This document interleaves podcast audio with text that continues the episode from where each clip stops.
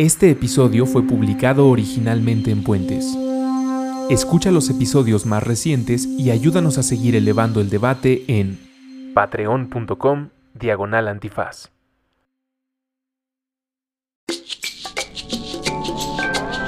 Derecho Remix. Divulgación jurídica para quienes saben reír. Con Miguel Pulido, Ixchel Cisneros y Gonzalo Sánchez de Tagle. Disponible en iTunes, Spotify, Patreon y puentes.mx.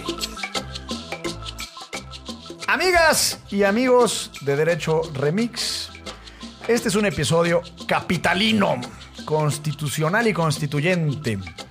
El licenciado Bucles, Manuel Pulido, la licenciada Cisneros y Gonzalo Guadalupe Sánchez Tagle entrevistamos al autor del libro La Constitución Política de la Ciudad de México, Federalismo e Instituciones del autor Gonzalo Sánchez de Tagle. Acompáñenos, escúchenos. Esto es Derecho Remix.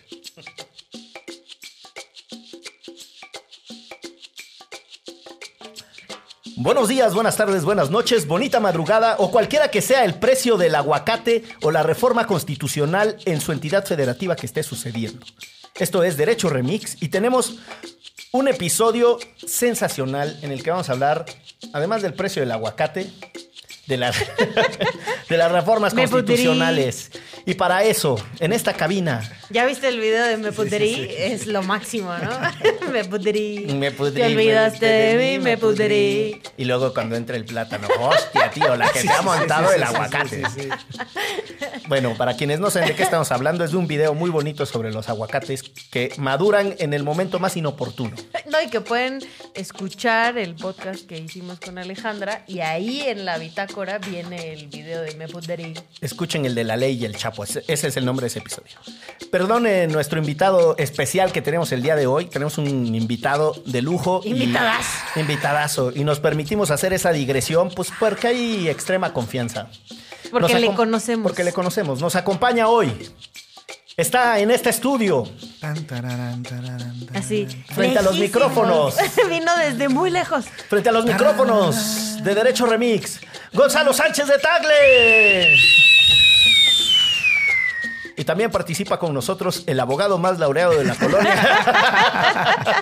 Gonzalo Sánchez de Tagle. Aquí, servidor y amigo presente. Ya se atoró mi audífono, pero ya lo solucioné. Gonzalo nos acompaña hoy porque vamos a hablar de un conjunto de temas bajo el método del mi compadre sacó un libro, hay que analizarlo. Es correcto. Vamos a hablar del bonito tema del federalismo, las instituciones y la constitución política. Lo vamos a hacer bien divertido para que usted no se vaya en este momento. tiene una función primordial, preponderante, fundamental, sustantiva para que este programa sea divertido. Sí.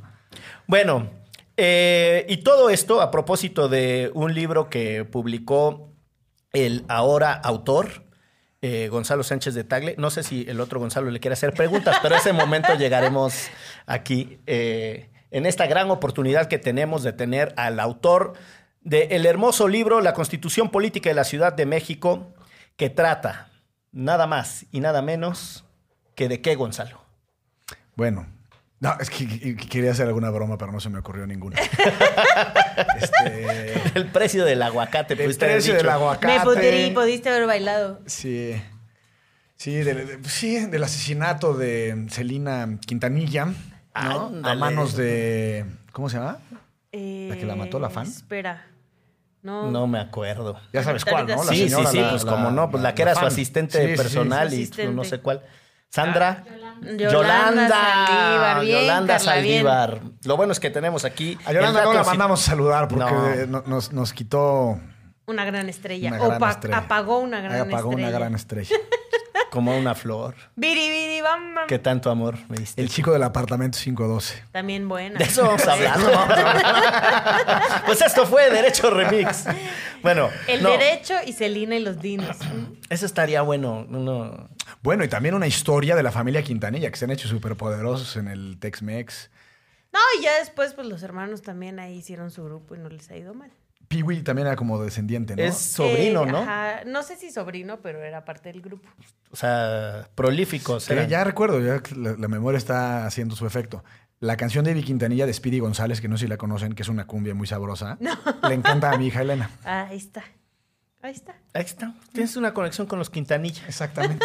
Pues muy bien. Sí, y, y es un gran pretexto para hablar de las familias libro. binacionales. De las familias binacionales, el conflicto fronterizo, hasta del Chapo en una de esas, ¿no? Por Sí, sus túneles. Pues sí, y capaz que hasta terminamos llegando a la invasión de los Estados Unidos de 1846, 46. cuando los niños héroes y una calle se aventó por las. Eh, pues a Juan Escutia, man. Exacto. ¿Y yo qué? Una calle, no entendí. Chiste chiste. malo.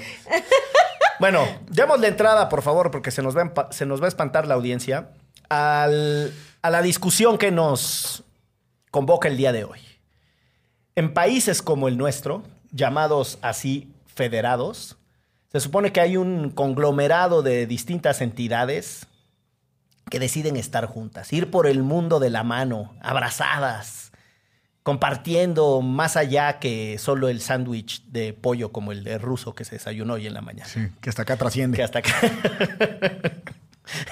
Pero entonces, el constitucionalismo y su relación con el federalismo, en realidad en México, pues es una mala broma. Déjame empezar con una pregunta, así si me lo permite, licenciado autor que nos acompaña el día de hoy. Juegue.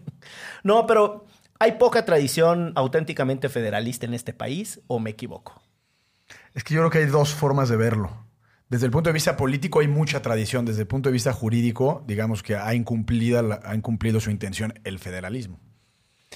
Político, ¿por qué? Porque, digamos, desde que somos república independiente, muchas de las pugnas políticas se dieron entre centralistas y federalistas, aunque es una, digamos, una, una forma muy simplista de ver la historia. No, era- vaya- no vayas a empezar con que en, en este país siempre ha habido conservadores y liberales. dos No, por eso. Pero de alguna forma sí, cuando menos las constituciones históricas peleaban entre un modelo centralista y un modelo federalista. Y usualmente los centralistas eran apoyados por los conservadores y los federalistas por liberales. Es infinitamente más complejo que eso, pero digamos, para efectos.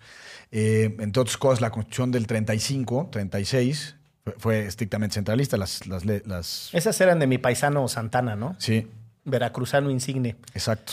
Y después ya las federalistas son del 57 para el Real. Y luego desde, digamos que en el 57, cuando triunfa el modelo liberal, que digamos que es, es mucho más complejo, se establece ya, digamos, de forma definitiva el federalismo como modelo, digamos, de organización política, pero también de distribución del poder, porque el federalismo también es una especie de división de poderes. Pero, pues durante el régimen de, de Juárez, después Lerdo y luego Díaz, pues el federalismo, en realidad, incluso podríamos decir que después de la Revolución Mexicana, el federalismo fue una especie de broma. Oigan, yo tengo una pregunta. Si alguien, o sea, si Baja California un día puede decir, ya me cayeron mal, ya me voy, países, me voy a hacer mi país. Ese es vale un- madre su federalismo y ahí se queda. Pues Yucatán durante mucho tiempo, ahorita yo creo que ya no, pero tuvo la intención de, de separarse. No sé si... Y justo fue... amenazaban, ¿no? Con Dulce María Sauri Riancho y esa palomilla. Sí, sí, sí, es que estoy tratando de hacer memoria, pero justo fue en los 40, 50 del, del siglo XIX que incluso ellos fueron independientes. Se le declararon la guerra al Estado mexicano y dijeron, de aquí somos. Y por la guerra de castas, que es un episodio muy interesante de la historia de México, regresaron para que el ejército mexicano los ayudara. ¿Y Pero sí se puede. O sea, en principio no. Cuál sería? A ver, va- vamos a entrarle por ahí. La, a diferencia de los Estados Unidos de América, que es de donde copiamos el modelo, para decirlo con todas sus letras, eh, lo nuestro en realidad era un solo estado al que se le hicieron fracciones o es que en mi cabeza trazó- está, porque hay una discusión que es muy interesante e importante. Bueno, no, quizás no sea importante, solo le interesa a quienes les- nos interesa la historia, pero dispensen. No, este. eh, no, usualmente se ha pensado que sí fue un, que copiamos el modelo gringo de la Constitución del 87, pero, digamos, el proceso netamente novohispano, es decir, las colonias españolas en el continente americano, en 1812 tuvieron una constitución que se llama la Constitución de Cádiz, que ya dividía y fragmentaba el territorio en distintas provincias. Eh, eh, incluso tenían diputaciones autónomas. Y, y eso incluso hacia atrás. O sea, ya eh, los Borbones, por ahí de 1770, hicieron unas reformas que llaman las reformas borbónicas, que ya le empezaron a dar mucho más autonomía a las distintas regiones. Pero no deja de ser un fenómeno en el que la delegación del poder va del centro a la periferia. O sea, es una discusión historiográfica muy profunda en, eh, en cuanto a que sí ya había eh, regionalismos y había ciertas autonomías políticas en los distintos territorios de México y para efectos en toda América. Eh, y que copiando el modelo estadounidense, pero nutriéndose, digamos, de la tradición que ya había en la Nueva España, se decidió eventualmente un modelo federal. O sea, es como una cosa mixta ahí. Es una cosa mixta, pero lo que dice Manuel es... eh, Manuel. ¡El Manu! 59 episodios de Derecho Remix. Compartiendo. Ah, no, pero es que es el autor. El autor no me conoce. El autor del libro. Claro, claro. Es- Mucho gusto, me llamo Es que está Miguel. entre Miguel, Manito, Manuel, quién sabe. Ya la siguiente va a ser Emanuel, Emma. Señor autor, cuando usted vaya a una cabina, apréndase los nombres de los que salió la entrevistan. lágrima, es como. Ay, Manuel. Bueno, pero lo que es es importante porque sí, parece que fue un modelo como puesto con calzador a una realidad política. Eh, y desde entonces la crítica, que me imagino que es esa de donde vas, es que el federalismo nunca ha servido porque desunió lo que por natural estaba unido. Y no sé si iba hacia allá, pero es interesante. Porque además yo sí que he vivido en el norte y en el sur, la verdad es que son bien diferentes, ¿no? o sea, el querer a la fuerza meter a todo el mundo en un mismo saco está medio Pero tremendo. el mismo saco sería como el centralismo, ¿no? Pues sí, pero sí creo que el que se tengan, tengan que regir. Es que no sé, eso es un poco de lo que no entiendo. Se supone que cada quien tiene sus propias leyes, pero no, o sea, pero no al grado de Estados Unidos. Volvemos a lo que decía Miguel. Supuestamente sí, porque un modelo federal implica, supongamos que le copiamos a los gringos, independientemente si fue primero el huevo o la gallina. Pero hay ciertas entidades autónomas, pensemos en las 13 colonias, que en algún momento deciden unirse en beneficio colectivo. Entonces crea la unión. Y a la unión le ceden muy pocas facultades, las que son, digamos, estrictamente nacionales. Acuñación de moneda, comercio exterior, defensa, etcétera. Cosas, cosas La como- Guardia Nacional. Cosas como básicas, sí, el ejército, etcétera. O sea, todo lo, aparte es muy intuitivo, todo lo que parezca que... Mira, Seguridad sin guerra, claro.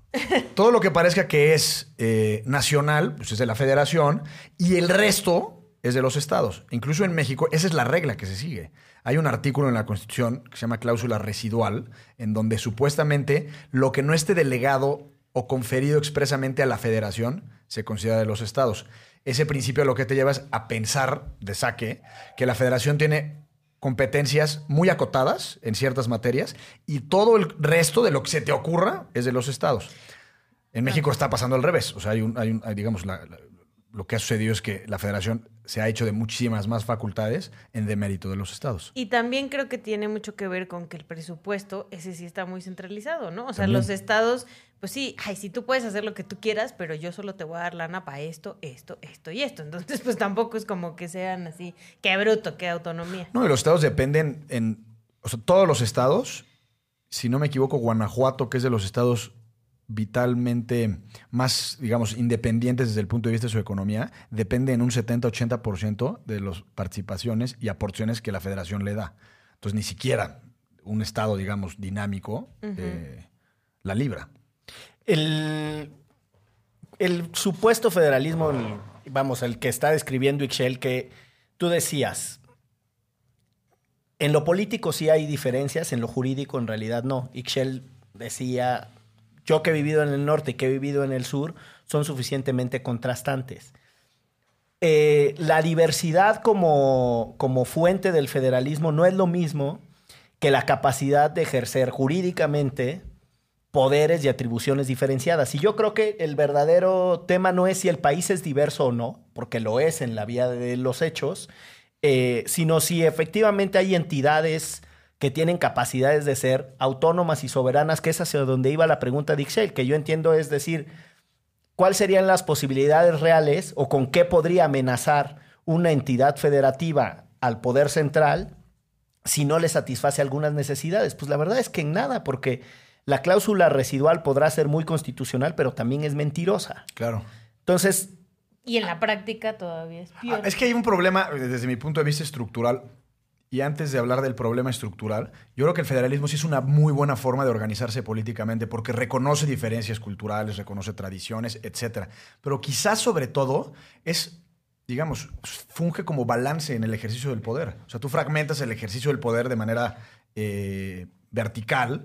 Es más democrático porque, digamos, votas por más funcionarios públicos de tal Y manera. más cercanos y a más ti. cercanos. Entonces, exacto, ese es un gran punto. O sea, el, el gobierno municipal y las facultades de los ayuntamientos tienen, están directamente relacionadas con nuestra calidad de vida. Parques, eh, alumbrado público, banquetas, etcétera. Digamos, la forma en Basura. la que... Basura, claro, disposición de residuos sólidos, etcétera. Él es la, la- la facultad, las facultades que tiene un Estado, eh, pues tienen que ver, digamos, con la vitalidad económica, democrática, política de la entidad federativa y lo nacional, lo nacional. Entonces, sí, digamos, ese, ese sentido ascendente del federalismo también tiene una razón de ser. Eh, El hecho de que tú puedas votar por tus regidores, por tus síndicos, por tus presidentes municipales, aquí en la Ciudad de México por los concejales y por el alcalde, que a lo mejor ahorita hablamos de eso, y etcétera, pues hace que la, la vida pública y política de una sociedad sea más democrática, porque más espacios de decisión están siendo eh, electos mayoritariamente y se deja menos a la discreción supuestamente. Es, en ese sentido, creo que el federalismo es positivo, pero lo que decías, Miguel, Sí, eh, lo que pasa es que hay un principio básico de la igualdad que es tratar a igual a los iguales y desigual a los desiguales. Y en México el federalismo trata exactamente igual a Nuevo León que a Chiapas o a Oaxaca. Oaxaca tiene por ahí de 600 municipios. Imagínense la, la complejidad política de, de tener... 580 y tantos. pues, algo así. Sí. 600 presidentes municipales. Sí, no. Es complejísimo. Y hay una, una serie de, de- propuestas e ideas, una se llama federalismo asimétrico, eh, en donde implica tratar diferente a los diferentes. Y hay una gran bolsa, para efectos prácticos, de facultades a disposición de los estados, en donde dice, oye, pues si Nuevo León casi, casi que puede ser autónomo desde el punto de vista de sus facultades económicamente, recaudación de impuestos, etcétera. Pero no así Chiapas o, o los estados que usualmente representan mayor retraso económico. Entonces, a unos se les echa más la mano que a otros, y ese echarle la mano es la federación puede ejercer ciertas facultades hasta en tanto la entidad federativa logre tener la vitalidad suficiente como para llevarlas a cabo. Pues suena, suena bien, pero me sigue sonando a pura teoría, mano. Porque no, yo bueno, creo que que parte- sucede. En España, por ejemplo, que no es una federación, pero digamos que su arreglo es, se puede decir que federado. eh, distintas comunidades tienen distintos grados de autonomía en función de su dependencia del centro. Y la dependencia no hay que verla como mal. Oye, pues si Oaxaca ahorita no tiene los medios para salir adelante, bueno, pues se le echa la mano más que a Nuevo León. No, No, sí. Pero yo sí creo que eso se usa como una moneda de cambio en este país. ¿No? O sea, yo te estoy echando la mano como gobierno federal, bueno, sí. Estado, que me vas a dar. ¿Cuántos votos me vas a dar, compita? Exacto, normalmente viene por el disciplinamiento político electoral y es una de las fuentes de casi que a la inversa, es decir, de, de relación de poder. Estado de México, a yo te puedo dar tanto. ¿Cuánto presupuesto me vas a soltar? Esta es la capacidad de movilización de votos y en función de eso negociamos.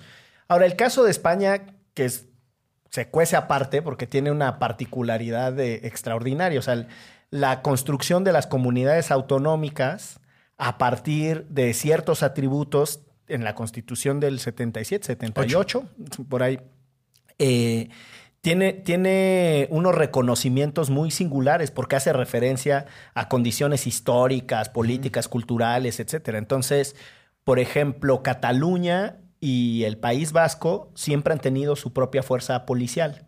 A diferencia de, De las de- otras de comunidades. las otras comunidades, ¿no? La Archancha y, y los carabiniers. ¿Cuáles son los de...? No, los, los mozos. No Los- sé, no sé. los de Cataluña, no me acuerdo ahora.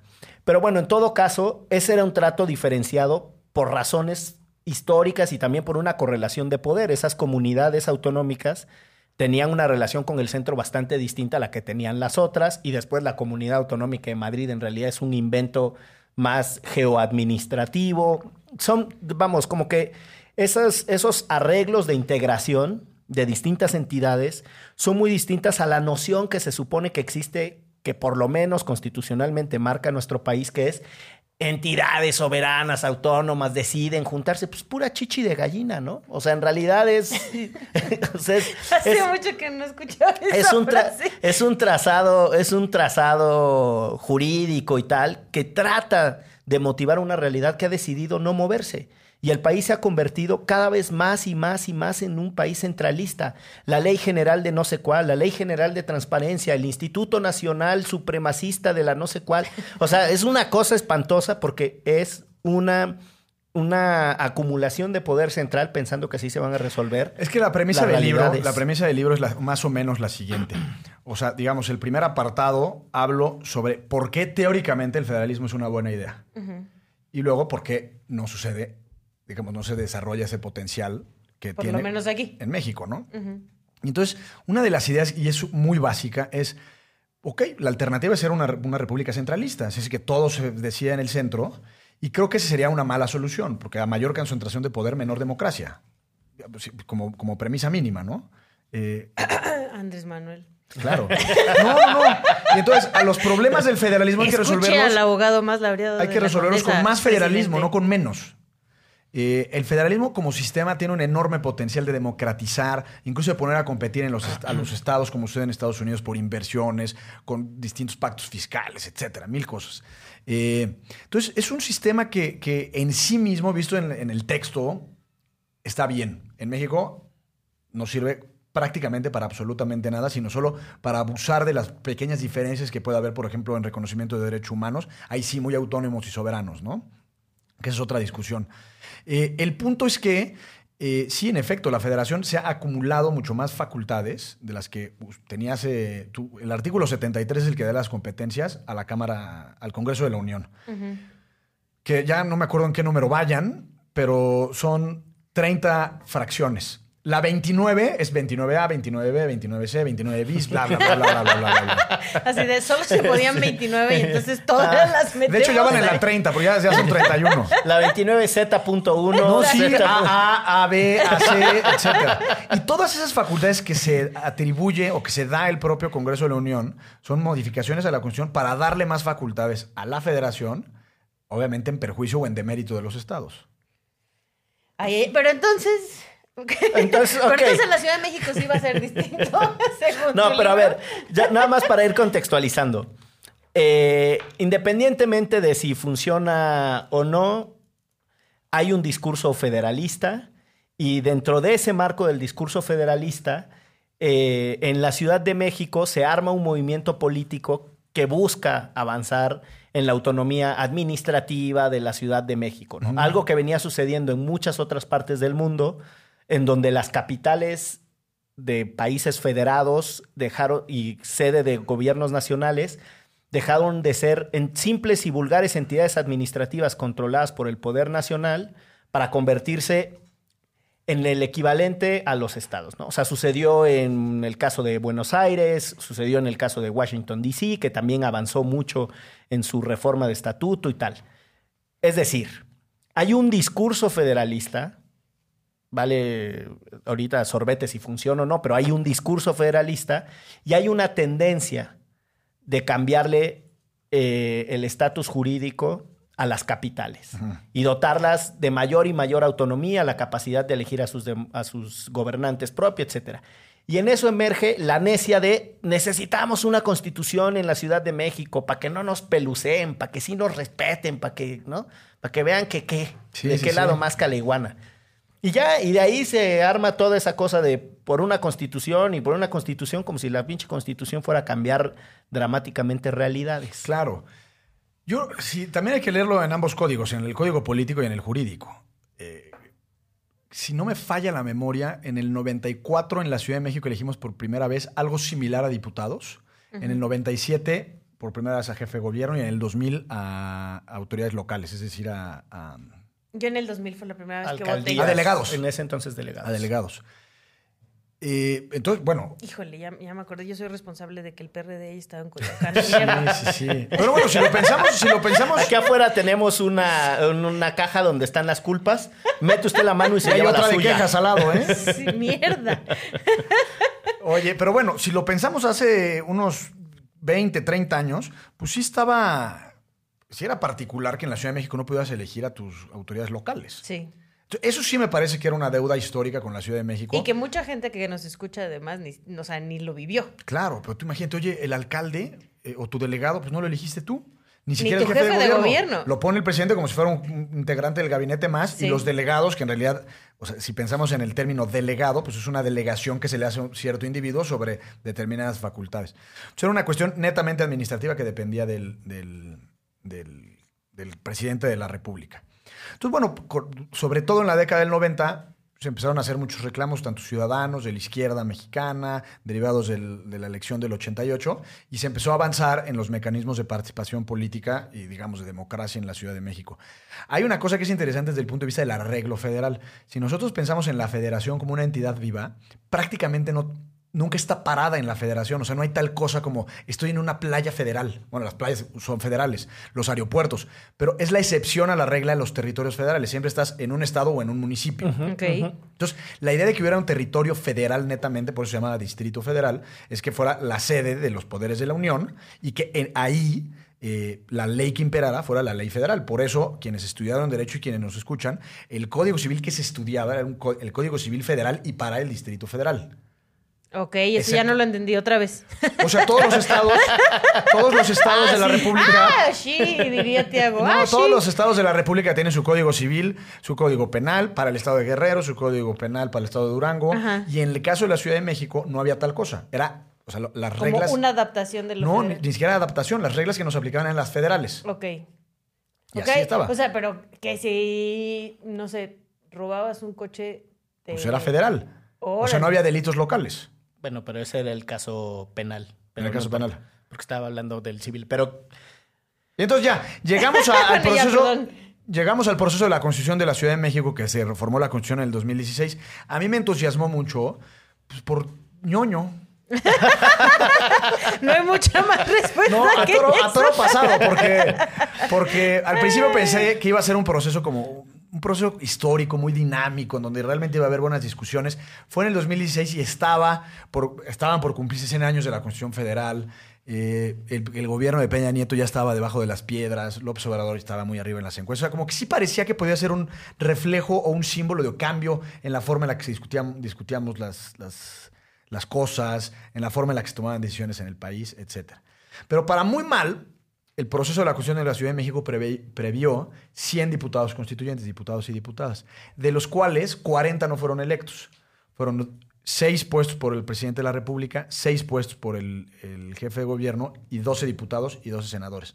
So, obviamente ya ahí empieza con un sesgo político de control del proceso. Claro. Este, pues enorme, ¿no? Y, eso generó muchísimas distorsiones en la Asamblea porque Morena tuvo que haber tenido una, una mayoría y cuando no la tuvo. Eh, justamente por estos, por estos, digamos, estos enroques de, integrantes que hicieron. Y, al final la Asamblea Constituyente, aunque fue un muy buen, fue una buena intención, me parece, no sé cuál es su opinión, eh, y sobre todo, por ejemplo, Alejandro Encinas hizo un enorme esfuerzo como presidente de la Asamblea porque fuera abierta, porque fuera transparente, porque fuera participativa. Fue un verdadero desastre, sobre todo por culpa del, le podemos llamar ya el señor Rosa Venus. a Mancera a Mancera. al señor Rosa Venus, porque mandó un proyecto muy malo de constitución. Entonces, salirte ya de- de- de- del texto original que se propuso era muy difícil. Y, y generó un grupo de notables eh, para redactar la propuesta o el proyecto de ¿Por qué se constitución. les dice notables? Por cretinos, ¿no? o sea, pues, sí es democrático. esperaba. Eso sí, eso sí es la respuesta más contrastante. ¿Por qué se les O sea, dice y hay mucha gente que es muy admirable y muy respetable, pero que le llamen grupo de notables, pues está como chafa. En principio, sí, bastante. Bueno, y este. Y entonces, yo me imagino que en esas reuniones levantaba la mano X persona y decía, oye, yo creo que tiene que estar esto en la cuestión, juega. Oye, oye, pero es que eso no debería en la cuestión. No importa, tú ponlo. Y ya que lo deliberen y lo discutan en la, en la Asamblea Constituyente. El caso es que el esa, esa forma de tomar las decisiones llevó a que, por ejemplo, tengas garantizado en el derecho al deporte, eh, en la cuestión de la Ciudad de México, un entrenador físico. Está, supuestamente te lo tienen que o garantizar. sea, yo podría tener. ¡Bien! Qué O sea, bueno ese grado de absurdo y de ridículo llega a muchos derechos. eh, Está, está cabrón, pero nunca me ha alcanzado para tener un entrenador. Pero tú dices, tú puedes llegar a la, a la. Secretaría del Deporte o no sé qué sea aquí en la Ciudad de Al México. gimnasio de, Al Juan de la Barrera. Sí. Llegas vestido así de Rocky. Bueno, no de Rocky, ¿no? Del Púas Olivares. Oigan, yo quiero mi entrenador y aquí dice que me lo Aquí tiene que dice la. Constitución. Pues, no, eso es en el Sports World. Ahí se está, ahí se está Perfecto, haciendo si me lo dan gratis, no importa, voy al el, el World. Sport City. Entonces fue un proceso, digamos, raro, este, donde, y a mí lo que me interesó justamente era analizar esa parte democrática, digamos, esa parte como de cómo se constituía la asamblea, porque sí, digamos, en la historia político-constitucional de nuestro país, un evento así no sucedía hace mucho tiempo. Entonces me pareció interesante darle seguimiento, este, pues, tratar de, de- de, pues, de, diga, analizar, reflexionar, criticar lo que se estaba haciendo, y ese fue, digamos, un poco el, el origen del, de mi Del interés libro. y del libro. Y al De- final sí está, o sea, bueno, ya dijiste que tiene cosas como jocosas como esta, pero sí garantiza ciertos derechos distintos. Es una, está chida. es una no. gran discusión. Garantiza muchos derechos. Por ejemplo, el derecho a una muerte digna, cosa que yo estoy de acuerdo, no sé ustedes, pero me parece que está muy bien. Bien. Este, eh, digamos, cosas de avanzada. Las menos, porque el, el resto ya estaba, o ya estaba, como digamos, los, los, los derechos progresistas de la Ciudad de México. eh, o, digamos, eh, o, o la constitución política, la nacional, es una constitución que es bastante garantista, o sea, te protege y te reconoce mucho en principio. Estamos hablando como, digamos, a nivel constitucional. Otra cosa es lo que pasa en la realidad. Entonces, en eso es súper redundante la constitución local, o sea, como que le da la vuelta a lo mismo una y otra vez. Entonces, derecho al trabajo, ok, derecho al trabajo, pero derecho al trabajo así, asado, bla, bla, bla, bla, bla. Y así en todo. Es una cuestión muy larga, muy compleja de entender, o sea, la lees y te aburres al segundo. No, no, no sé, no sé, no sé, digamos, como que no puedes agarrar con claridad de qué va la constitución. No, si un abogado se aburre, ya me queda clarísimo que yo no la voy a leer. No puedes agarrar como de qué va la constitución, así como que no sabes quién es el bueno y quién es el malo. Sí. Te confunde. Pero al final el tema de derechos sí es relevante. O sea, aquí en el libro me di a la tarea de contar cuántas veces el- la palabra o el vocablo garantía está en la, en la Constitución. Eh, son como 180 veces. O sea, se garantiza absolutamente todo. Por eso pone el ejemplo del entrenador físico. Es un absurdo. Pero no solo es un absurdo desde el punto de vista conceptual de hasta dónde tiene que llegar la intervención del Estado en el reconocimiento y garantía de los derechos. Hay ciertas cosas que se deben de quedar a la decisión de cada uno. Sí. Bueno, aquí parece no ser el caso, pero sobre todo si hay una cuestión presupuestal relevante, en donde hay dos posturas. La primera es, no importa el presupuesto, eh, el- los derechos per se tienen que ser reconocidos. ¿Por qué? Porque, por ejemplo, en los derechos de segunda generación o tercera, que son los económicos, sociales y culturales, vivienda, salud, educación, etcétera, eh, hay una obligación, digamos, internacional que los estados tienen que garantizar y proteger y respetar esos derechos hasta el máximo de sus capacidades. Y está bien. Pero la otra sí es decir, oye, pues por más que reconozcamos derechos, si no hay la capacidad, la infraestructura institucional para garantizarlos realmente, pues entonces es un poco un llamado a misa. A misa de la que sea, de cualquier denominación. Incluyendo al entrenador personal.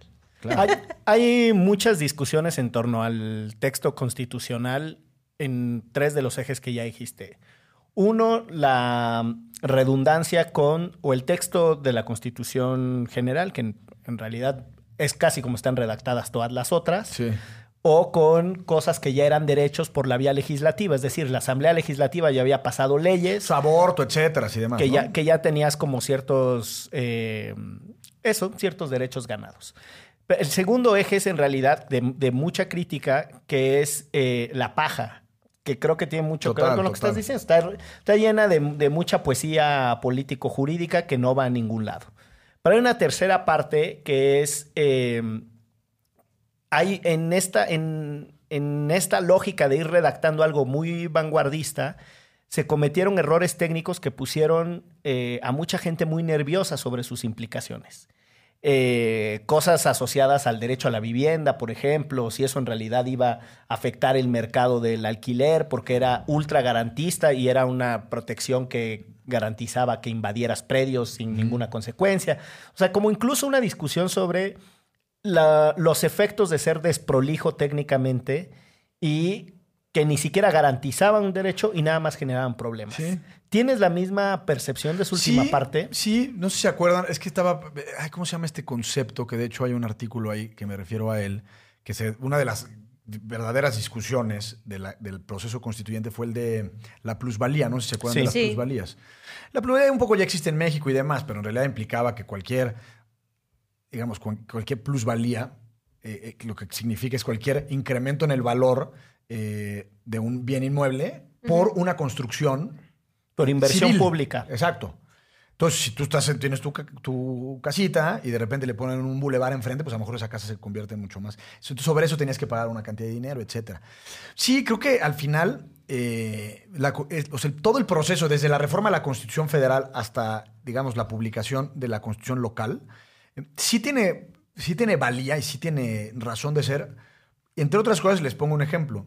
Eh, la Ciudad de México no participaba de esta entidad o este órgano que se llama Poder Reformador de la Constitución. O sea, nosotros no votábamos para reformar la Constitución. Entonces sí es un déficit de representatividad democrática, que los capitalinos no hubiéramos podido participar de ese procedimiento de vía indirecta por conducto de nuestros representantes X. Y eso de alguna forma se refleja. Otra parte que es muy interesante y no, no sé si te referías a cuando se ponían nerviosos a las impugnaciones que tuvo la Constitución. Eh, muchísimos actores, eh, desde partidos políticos, la Comisión Nacional de Derechos Humanos, el Poder Judicial de la Ciudad de México, eh, la Procuraduría, sobre todo la Procuraduría, ya todavía la Procuraduría, presentaron controversias y acciones de inconstitucionalidad alegando la inconstitucionalidad, inconstitucionalidad de la Constitución de la Ciudad de México.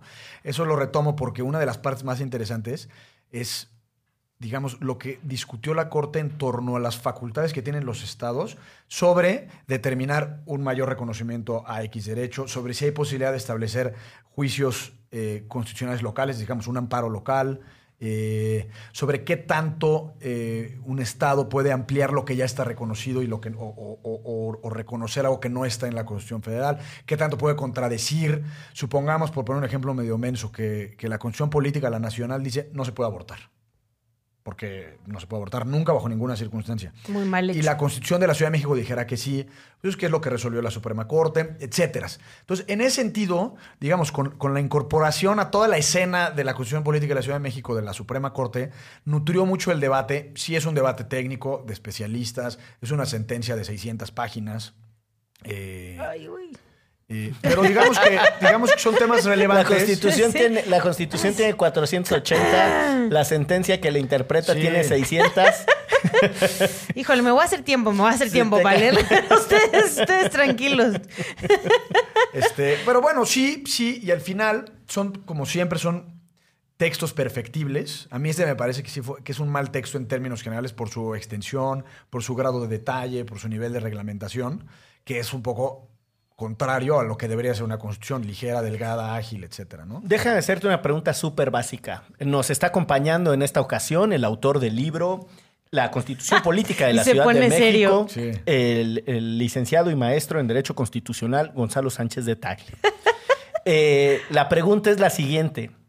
A ver, constitución, pleito acá, cosa jurídica, y que si la Corte intervino en la chingada. Hoy los ciudadanos de la Ciudad de México tienen un instrumento que los empodera realmente. Me parece que sí. Dos ejemplos concretos. Pues los mecanismos de participación ciudadana que son únicos en el país, o sea, las asambleas eh, vecinales, coloniales y demás, como instrumento, ¿eh? no digo que funcionen bien, pero ¿Y- como y instrumento. qué, qué puedes hacer con eso? Pues participar, y eso en realidad, yo para mí es la- el camino correcto a la democratización del país, no por conducto de, de- de buscar mayor nivel de democratización de las instituciones, que creo que son relativamente democráticas, con muchos bemoles, sino democratizar a la sociedad, o sea, darle a, a, a Excel como persona mayores espacios de incidencia y de toma de decisión. Ok. O sea, tú podrías. Bueno, ya. Eso, hay muchos derechos que están garantizados. No sé a la- después cómo, cómo vaya a resultar, pero digamos, es una parte negativa que es la que ya platiqué, pero la parte positiva es que en, en principio tú puedes alegar el reconocimiento y el cumplimiento de X derecho desde ya. Pero Eh, está pasando, o sea, mi pregunta con, todo con toda esta lógica ultra reformativa y con meterle mano a las constituciones, el cliché de la, de la reforma por la vía de las leyes que tenemos en este país, eh, a mí me tiene un poco cansado y después ves y la, la cotidianidad no se mueve. Es que lo hemos platicado mucho en el programa, que, que es primero el huevo o la gallina. O sea, si los cambios sociales... A usted ya había venido a este programa. Sí, ya, ya, ya, ya, pero con otra cachucha. Ese día creo que no vinimos nosotros. Aquí vengo como Gonzalo Sánchez de Tagle, pero en anteriores ocasiones como Gonzalo Guadalupe. Los- Sánchez de amigos- Pérez Gonzalo Salazar. Que los amigos que nos escuchan saben que mi segundo nombre es Guadalupe y en esa categoría de Ah, Ahorita es solo Gonzalo. solo Gonzalo, porque es más formal, constitucionalista, etcétera, ¿no? El autor, ¿no? El autor El señor Gonzalo. autor, ¿no? Sí, sí. El señor autor Gonzalo Guadalupe ya Don no pega. Gonzalo. Sí. Eh, ¿En qué estaba? Que lo hemos platicado mucho, que muchas Ah, que es reformas no cambian realidades. Es decir, si, si, si primero se da el cambio social y ese cambio social es reconocido por la norma, independientemente de cuál sea, o la norma puede ayudar al cambio social. Yo creo que son las dos. Eh, y, y no sé, por ejemplo, si haya alguien que se haya beneficiado ya de- del reconocimiento del derecho a una muerte digna. Pero pues eso está ahí y eso es un avance. O sea, y sí puedes así de. Deja tú ya pedir mi entrenador. O sea, sí puedo decir, mi abuela está en el hospital y ella quiere. Tal cual. Morir. Sí, sí, sí. Aunque ya había una especie de ley, regresamos a lo mismo, pero supuestamente esto ya es el derecho a la eutanasia como tal. El otro, lo que ya existía era una- otra figura que se llama ortotanasia. O, o- Que era terminación anticipada, le Termina- decían. Así se llama la ley. ley, de ter- ley- es una ley larga, pero ley de terminación anticipada. Entonces, que con un notario o con un doctor, tú tenías que, eh, eh, todavía consciente, tenías que firmar tu voluntad anticipada. O sea, si yo llego a tal nivel, cuello. Y ese nivel en realidad es técnico. ¿Por qué? Porque eh, eh, se implica que un respirador artificial o no sé, cosas así. Aquí, de alguna forma, ya es un poco el derecho a la eutanasia. Una muerte digna. Qué Que- chido. Entonces está bien. Eso no Entonces, lo sabía, qué chido. o sea, son ejemplos muy pequeños que, que de alguna forma sí te pueden dar un, un- un sesgo eh, en cuanto a, a que ya está ahí en la ley. Hay, es muy prolífica la Constitución en reconocer, por ejemplo, algo que es muy poco frecuente en México en las constituciones, no solo a pueblos y comunidades originarias, como entidades jurídicas, que es importante porque les das una participación como sujeto del debate público, no ya como de, ahí vienen los de Los 400 los de pueblos. Milpalta. ¿Y quiénes son los de Milpalta? No, aquí supuestamente ya van a tener un reconocimiento como entidad jurídica, pero también a las comunidades afrodescendientes, este, como titulares expresos de derechos. Entonces, el sistema constitucional mexicano se ha nutrido mucho del reconocimiento y les llama minorías o les llama grupos vulnerables, que son los que nos imaginamos, los de, digamos, los de siempre. Eh, pero aquí se hace, digamos, capítulos específicos de cuestiones de género, de cuestiones indígenas, de cuestiones de afrodescendencia, que entonces también está bien. Ya que como mexicanos, el otro día estaba leyendo Latino Barómetro, solo el 38% de los mexicanos pensamos que la democracia es el mejor sistema político posible. Entonces, no somos demócratas como mexicanos. Pero bueno, ¿eso a qué nos lleva? A no aprovecharnos, en el buen sentido de la palabra, de los instrumentos que tenemos a disposición en la ley. O sea, por ejemplo, ahorita Mm. sí les tendrían que hacer caso a los vecinos de Joco en contra de la torre mítica. Claro, y además hay muchos mecanismos de participación ciudadana. La cosa es organizarse y evitar como vecinos y como habitantes y como ciudadanos de la ciudad que esos espacios de toma de decisión sean cooptados por intereses políticos. O sea, que realmente si hay un comité vecinal que tiene reconocimiento en la Constitución y que puede ir de forma ascendente subiendo la toma de decisiones, pues que realmente sea un comité vecinal y que realmente los vecinos decidan en función de lo que quieran. Esa para mí es una de las mejores y más importantes reconocimientos de, como de socialización y sociabilidad de la democracia. Ya, oye, que, que se modificó la composición de la Cámara de Diputados local y entonces ya hay plurinominales y mayoría, pues está bien, pero digamos, al final puede ser la misma gata revolcada. Lo importante son los mecanismos de sociedad de abajo hacia arriba, ¿no? Y yo también creo que lo importante sería que nos explicaran estas cosas, ¿no? O sea, porque si dices que la constitución es larguísima y luego la otra cosa que hay que Esa es la intención del libro. Ah, pues ahí está, miren, muchachos Miren, y la- muchachas. El libro tiene nada más y nada menos que 230 y tantas páginas. Pero está sencillito, te voy a decir por qué. Porque el primer capítulo es el ensayo más abogadil, digamos, que hablo sobre el federalismo. Es una defensa al federalismo, sin, o sea, tal cual.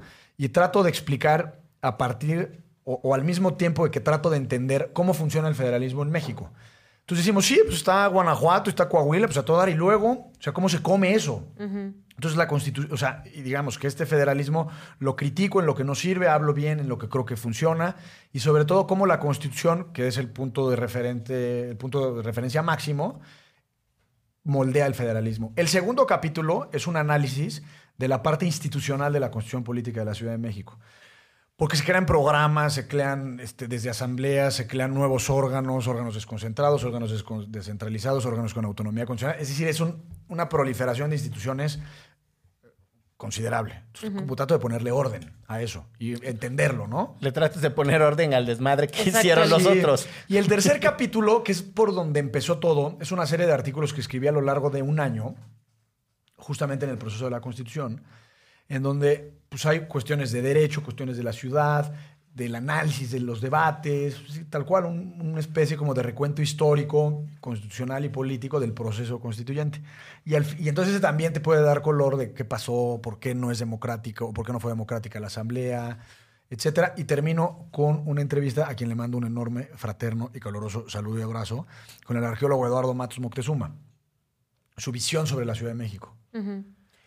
Déjame eh, confesar aquí, querido autor y acompañante, Gonzalo Sánchez de Tagle, autor de La Constitución Política de la Ciudad de México. Eh, Le puedes decir Jerónimo. Él te dijo Manuel. Mira, mijero, deja- déjame te... mm, No, yo, yo soy muy escéptico a, mm, a la habilitación de la participación ciudadana cuando se da en esta suerte de academicismo legislativo. Eh, voy a explicar a qué me refiero.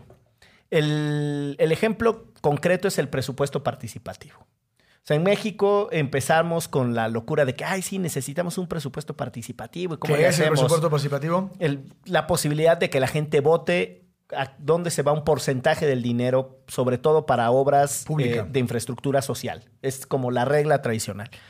Y entonces en México incorporamos la idea del presupuesto participativo y Que ya tienen spots en la radio, por sí, las y los ciudadanos de la Ciudad de México tendrían que votar eh, por si el quieren una nueva calle o si quieren un puente o cosas así. Es el punto cero cero nada por ciento del quién sabe cuál, de un fondo muy específico, etcétera. Eh, y a lo que me refiero con, con estos ejercicios como entre academicismo legislativo y ciencia ficción, es que en realidad alguien agarró y dijo, güey, en Brasil hay una forma de democracia participativa que se llama presupuesto participativo, que puso de cabeza un montón de las discusiones y que fue una genialidad. Pues sí, pero resulta que el PT ganó sus primeros, el Partido de los Trabajadores, el mismo de Lula, ganó sus primeras alcaldías a finales de los años 80 y se encontraron estados quebrados o, o- o ciudades quebradas y no tenían la capacidad para hacerle frente, la capacidad financiera para hacerle frente a todas las demandas de la, de la propuesta de campaña. Y tenían un movimiento de base que quería y seguía todo. Y tuvieron la genialidad política de decir, pues que la gente escoja.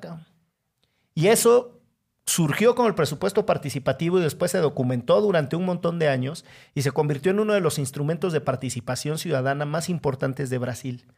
Uno no puede agarrar una figura como esa Sí, y traerla sin traerla más. y ya y esperar que la gente se organice y participe porque las condiciones sociales, culturales, políticas son otras. Que es un poco lo mismo de los gringos. ¿no? Exactamente. Y ahí, entonces, ese es uno de los casos que a mí me hace dudar de cuando a alguien se le ocurre que nosotros tendríamos que tener por diseño perengana cosa y que eso va a hacer que la ciudadanía se movilice.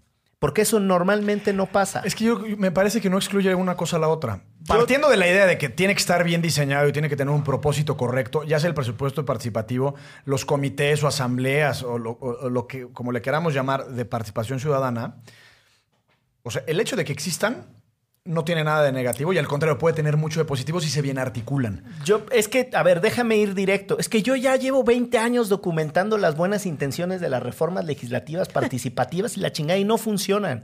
¿Pero y lo que sí crees- por qué no tenemos, funcionan? tenemos- porque tenemos un fenómeno inflacionario en donde no nos cuesta nada meterle y meterle a los textos constitucionales, legales y tal, las figuras más innovadoras y modernas de lo que pasa en todas las regiones del mundo y no tienen asidero cultural, político, social. Y sin ese asidero cultural, político y social, lo que termina siendo es un fenómeno contrario. O sea, la gente se decepciona de que las cosas no funcionan. Lo acaba de decir Ixchel, la gente ni se interesa que las ni se interesa o ni siquiera sabe que las cosas existen. Y entonces el fenómeno es el inverso. Lo que tienes es una subutilización tal de, De- tantas figuras legales y de tantas posibilidades que entonces lo que hiciste fue empequeñecer a la ciudadanía en lugar de agrandarla. Gracias, gracias, aplausos para la producción. ahí. Es que coincido contigo, por eso decía lo del latinobarómetro. Gracias, presidente. Decía lo del latinobarómetro, porque es muy difícil construir un país, o ni siquiera un país, una democracia sana sin demócratas, real. O sea, si el, si el 62% de los mexicanos cree que, existir, que puede existir un mejor modelo que la democracia, entonces tenemos un problemón, porque puedes tú establecer democracia eh, participativa vía presupuestos, consultas populares las que quieras, plebiscitos, referéndums, Semidirecta, lo que semidirecta, lo que sea. Si no tienes gente o no, no somos una sociedad que crea en la participación democrática, entonces pues, por más que tengamos el Ferrari de la institución de participación ciudadana, pues, No. no va a funcionar. Entonces, creo que es, es, es un juego de muchas ligas, de, de muchas idas y vueltas. O sea, creo que, está, que no está mal per se que la institución exista o la figura de participación. Me parece que es correcta. Por ejemplo, las acciones colectivas. Se usan bien, se usan mal, ¿no? Pero está bien que existan, ¿no? Eh, lo mismo que los amparos colectivos, las candidaturas independientes. Podemos discutir de cada una mucho, largo y tendido. Eh, pero en sí mismo el hecho de que existan como vehículo, pues me parece que co- como premisa de la A está bien. Ya si la B y la C desvirtúan ese vehículo, es otra cosa. Por cooptación política o porque a nadie le interesa o porque pues, es un, este, pues, un espacio reservado a ciertos grupos, ¿no? X, pero digamos, como mecanismo de participación se me hace que incluso podría ser la única solución a los problemas de democracia que existen en el país. Pero sí creo que también se tendría que empezar a pensar del, con la otra lógica, como dices. O sea, ¿qué está pasando y cómo podemos ayudar a que esas cosas se resuelvan? O sea, ¿por qué le damos un, un como algo de participación ciudadana a los habitantes de Joco cuando ya está la torre mítica construida al lado de su casa? ¿no? O sea, justo estamos como reaccionando y mucho por lo que se ha hecho en otros países, por según entiendo, y no tanto realmente por las necesidades propias que tampoco estamos solucionando al momento. La torre ahí está, ¿no? Hay, dos fenómenos que se han venido viviendo en Latinoamérica en los últimos años, sobre todo de finales de los 80 hacia acá. Uno es las reformas constitucionales, creando un montón de instituciones garantistas de derechos humanos y figuras. y, vamos, este es un proceso que ha venido acumulando ese, ese conjunto de, de innovaciones. Tienes el caso de Ecuador, en donde están ya los derechos de la madre naturaleza y las eh, instituciones pluriétnicas, en el caso de Bolivia, el reconocimiento al, al pluralismo jurídico. plurinacional, sí. Plurinacional, perdón. Eh, y todo eso tiene, eh, vamos, es un fenómeno de acumulación, insisto, de innovaciones jurídicas, todo en nombre de los derechos y los derechos y los derechos. En simultáneo a ese engordamiento de textos constitucionales y de creación de instituciones, hay un avance en instrumentos del derecho privado muy sencillitos que se explica cuando las cosas entran en disputa. Voy a poner un ejemplo concretito, eh, porque no es ciencia ficción, aunque así suene, o no, no es rollo. Tú tienes un chingo de derechos para poblaciones indígenas, en el caso mexicano, el derecho a la consulta y no sé cuál, bla, bla, bla. Pero cuando llega una tubería de un gasoducto para pasar por ahí y tú haces chocar el derecho constitucional de las comunidades al acceso preferente a sus recursos naturales versus una cláusula en un contrato internacional de salvaguarda de inversiones internacionales, ¿y qué creen que vale más? La pinche cláusula chiquitita del contrato internacional de salvaguarda de inversiones internacionales. Es decir, la frustración que yo tengo, genuina, es que eh, la disputa por las cosas importantes está sucediendo lejos de todas esas reformas grandilocuentes. Es que yo creo que es. con- Yo creo que, perdón, le es que patea a Chelagüera por aquí. Sí, perdón para los que no se dieron cuenta, me pateo. Eh, yo creo que es causa y consecuencia al mismo tiempo. Porque esa, eh, digamos, esa tubería, supongamos que va a pasar sin importar qué es lo que suceda. Pero cuando menos el hecho de que exista un reconocimiento expreso en la ley al derecho a las comunidades indígenas a la explotación preferente de sus recursos naturales, le- los pone en la cancha. O sea, sin eso, quizás ni siquiera habría con qué defenderse. Y eso ha llevado, por ejemplo, a que muchos casos en los que no se hizo las consultas correspondientes a las comunidades indígenas los hayan tumbado. Pocos, quizás nos gustaría más que se hicieran de la forma correcta. tumbaron que Minera San Javier No, en sigue el va- en el operando. Valle del Yaqui, por ejemplo. En el Valle del Yaqui el acueducto se siguió operando. construyendo y los, y los gasoductos del norte. Pero digamos que el otro referente es obviar la parte técnica, la parte legislativa, la parte constitucional. y decir, oye, es que hay que preocuparnos de lo importante, va. No es un macero, es lo que quiero decir. Es que, digamos, y, y para hablar de la Constitución de la Ciudad de México, el hecho de que cuando menos estén reconocidos, te da instrumentos de pelea. Si no los tuvieras, pues cuando menos tu pelea incluso va a ser más complicada. Yo quiero ver. O sea, no, no, no Yo tengo bien- nada contra no. esto, pero quiero ver. Yo, yo más bien creo que, o sea, tenemos una deuda ahí grande y también al final termina siendo puro papel, ¿no? O sea, que ellos puedan defenderse en este caso específicamente, o sea, por lo menos sí los ponen en la mesa a discutir, pero también le encanta al Estado mexicano decir, tenemos esta ley, o sea, cuando va a todos estos este, reuniones con organismos internacionales y bla, bla, bla, nosotros tenemos un mecanismo de protección a personas defensoras y periodistas, de que nos basamos en Colombia y la madre. En este país matan a más de 100 periodistas este, desde, que, desde que empezó la guerra contra el narcotráfico. O sea, sí tenemos un montón de cosas que hasta el momento todavía no sirven para mucho. No, y estando de acuerdo, no, no- no quiero que se malinterprete, estando de acuerdo en que estos instrumentos tienen alguna relevancia, en lo que quiero insistir es que si no tienen arraigo social, cultural, popular, político, o sea, si no es algo que sea de la gente y se queda en una cosa eh, muy de tercera capa de analistas y de especialistas y tal, será academicismo legislativo, cuando lo que en realidad necesitamos es construcción de ciudadanía. Hay que ir con la banda y la banda los tiene que usar y tienen que poner de cabeza al poder. Claro. Si no, todo lo demás pues es poesía.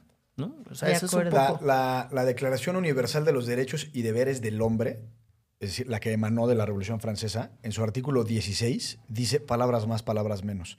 Que si una sociedad en la que no esté garantizada que no esté reconocida la división de poderes y garantizados los derechos del hombre, pues así se les dice, pero los derechos humanos, no tiene constitución. De este artículo han salido ríos de tinta. Por una cosa, porque, digamos, la construcción incluso de la forma en la que está hecha la oración es muy relevante, porque de la Constitución como documento escrito y normativo se prenden, digamos, o se cuelgan los principios y valores fundamentales que nos constituyen como sociedad. Entonces, hablemos de la división de poderes o hablemos del reconocimiento de los derechos humanos y de muchas otras cosas. Eh, y de alguna forma, eh, entiendo que hay que socializar y, y- y- en realidad, mientras más alejada esté una ley o una constitución de la realidad social a la cual se debe, va a ser más una constitución de papel. O sea, va a servir para absolutamente nada. Entonces, el chiste es que haya un match entre lo que está escrito y lo que sucede en la realidad. Pero digamos que esa constitución o esa norma es de alguna manera el pilar fundamental de cualquier convivencia colectiva en sociedad. Es el punto de referente al cual nos tenemos que hacer, al cual nos tenemos que hacer. Ustedes disculparán, pero... La gente cam- de Patreon- la- de ustedes Yo tuve una reacción como si me pero estuviera atacando un elefante, ¿eh? La, la cama- la cámara con la que solemos transmitir en vivo a nuestros Patreons tuvo un segundo intento de suicidio. Sí, ahorita que hablábamos de la muerte anticipada. Precisamente a propósito de la muerte anticipada. Bueno, lo que quiero decir con lo de la declaración francesa es que es muy importante y, en México parece que hay una campaña en sentido contrario, no lo digo por lo que dices tú, sino sobre todo por la 4T, en, en demeritar el valor de las instituciones jurídicas. Y en, decir, bueno, pues no es lo importante, lo importante es el proyecto político, lo, que diga la ley o deje de decir es lo de menos, pues no. O sea, de alguna forma, si somos una sociedad que mediana o mal, pero de, de alguna forma funciona y podemos conducir una calle, es gracias a que hay ciertas conductas mínimas y, y ciertos referentes básicos de convivencia. Y eso habrá quien sea economicista, había quien sea estructuralista o historicista, pero eso se fundamenta en una ley. La ley de leyes es la constitución. Y es el parámetro desde el cual eh, quien hoy nos visitó en la cabina de puentes, en la grabación de Derecho Remix, el señor autor Gonzalo Sánchez de Tagle. eh, Señor Guadalupe no tiene alguna pregunta para Señor el Guadalupe, ¿no le quiere preguntar algo? ¿Qué le podremos preguntar al señor autor? Pues sí, a ver, señor autor, ¿y disfrutó usted de leer la Constitución de la Ciudad de México? Y contesta el señor autor, la verdad, no, es catatónica. No, y esto es real, me pongo de malas, me ponía de malas cuando leía la Constitución. O sea, es que no puede ser estos compadres. ¿Ese es O el sea, señor autor o el señor Guadalupe? No, contesta el dos. señor autor Ah. al señor Guadalupe este, y le dice que no, que no la disfruta, que incluso se pone de malas. Por, por, sí, de verdad es un documento. Pero digo, al final, lo que yo creo y con todo esto termino es que es mejor que la tengamos a que no la tengamos. Y yo termino con, leamos el libro, ¿no? Porque también estaría, si queremos ser participativos y ya tenemos una, una constitución que nos lo permite, voy mañana mismo al City a decirles, oiga, aquí dice Que tengo un entrenador personal". Tiene que dar mi entrenador personal Claro. gratuito. Yo creo que este tendrá que ser un libro de referencia para quienes estudien Derecho y un libro de bonita consulta para quienes viven en la Ciudad de México. Ese es justamente el propósito. Muy bien. Lo dijiste muy bien, mi querido licenciado Manuel. Manuel el bucle. Esto fue Derecho Remix. Chao. Chao. Derecho Remix. Divulgación jurídica para quienes saben reír. Con Miguel Pulido, Ixchel Cisneros y Gonzalo Sánchez de Tagle. Disponible en iTunes, Spotify, Patreon y puentes.mx.